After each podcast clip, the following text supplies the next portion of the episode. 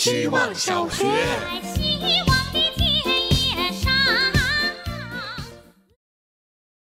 大家好，我是小组长。微信突如其来的状态功能带我重温被 QQ 空间支配的恐惧。选状态、设封面、加话题、再说点什么，一下子突然多了四个需要日更的人设空白。就像当初要花大把的时间思考 QQ 秀怎么搭配，个性签名该用哪句歌词阐述暧昧不清的心情，状态要不要设隐身，空间如何用代码打造出堪比黄钻贵族般炫目的首页，这些当初让人出走 QQ 来到微信的功能，却一。样样的重新占领我们简化后的互联网生活，把专注于沟通交流本身又拽回了如何全方位展示虚拟世界里完美的我。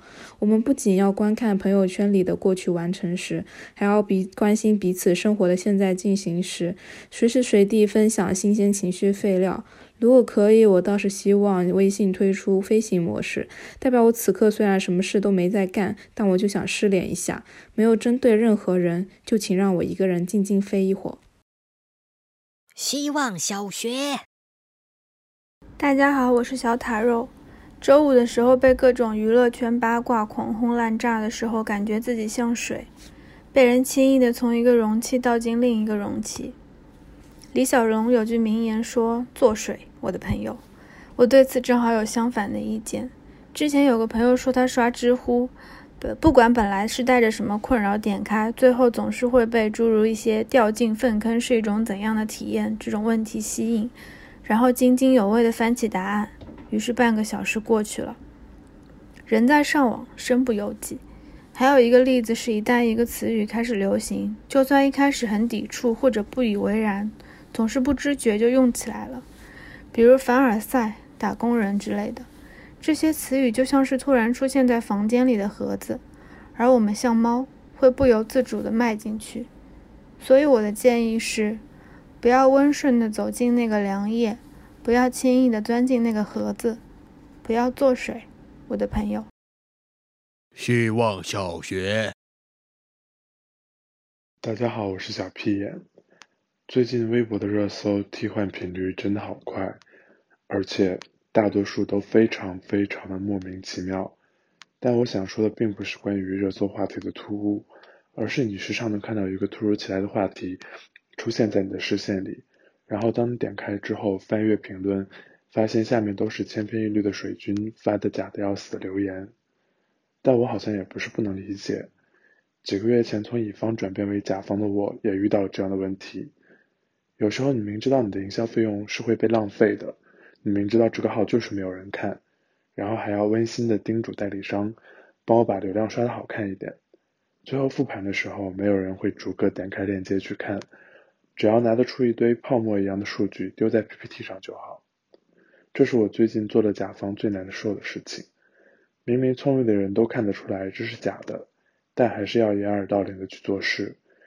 真实意义上的内卷，其实比延伸含义更可怕。希望小学，大家好，我是小黑。今天体验了生活气息，换个说法是去了菜场买菜。菜场，一个神秘的世界，食材的品质、价格都在变，不变的只有一头雾水的我。到底哪条鱼更好？是看谁游得快吗？哪块肉更适合烧菜？是肥瘦更均匀的吧？希望武侠片里输送内力的方式在买菜上也能奏效。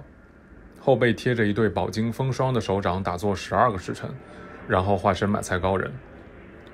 目前可行的方法是跟买，比如面前有位看上去久经沙场的阿姨，她挑选出两个西葫芦来对比，我就买走比拼失败的那一个，大概率不会翻车。